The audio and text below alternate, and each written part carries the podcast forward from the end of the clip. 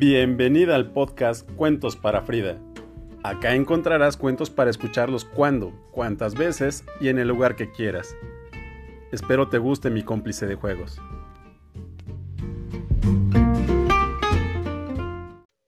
Hola Frida, ¿cómo estás? Bueno corazón, aquí está otro cuento que encontré y que voy a grabar con mucho cariño para ti.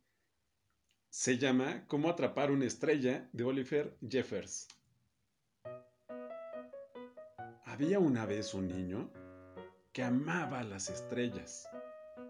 Cada noche las miraba desde su ventana, deseando una para él. Soñaba que serían amigos, jugarían a las escondidas y juntos darían largos paseos. Para atrapar una estrella, lo mejor sería levantarse temprano, cuando ya están cansadas de brillar toda la noche. Así que al día siguiente se levantó al amanecer.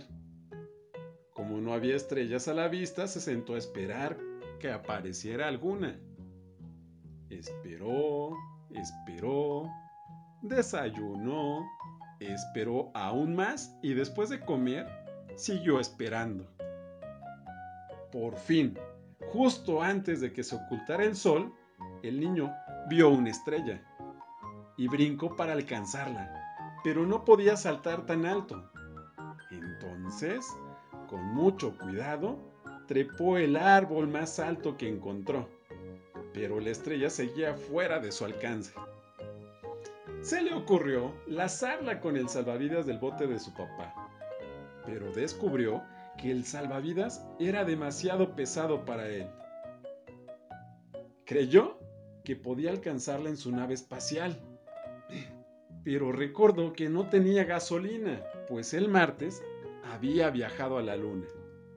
¿Y si le pedía a una gaviota que lo llevara hasta la estrella? La única gaviota que andaba cerca no quiso ayudarlo. Así nunca la atraparía. En ese momento notó que algo flotaba en el agua. Era la estrella más hermosa que había visto una estrella bebé. ¿Se habría caído del cielo? Intentó pescarla con sus manos. Ni siquiera pudo tocarla. Y si la estrella hubiera ido a bañarse a la playa, fue corriendo a buscarla. Esperó y caminó. Observó y esperó. Y tal como se imaginaba, ahí estaba la estrella sobre la arena dorada. Al fin, el niño había conseguido su estrella, una estrella solo para él. Colorín colorado, este cuento se ha acabado. Espero que te haya gustado mucho, mi niña. Te mando muchos besos y abrazos. Te amo.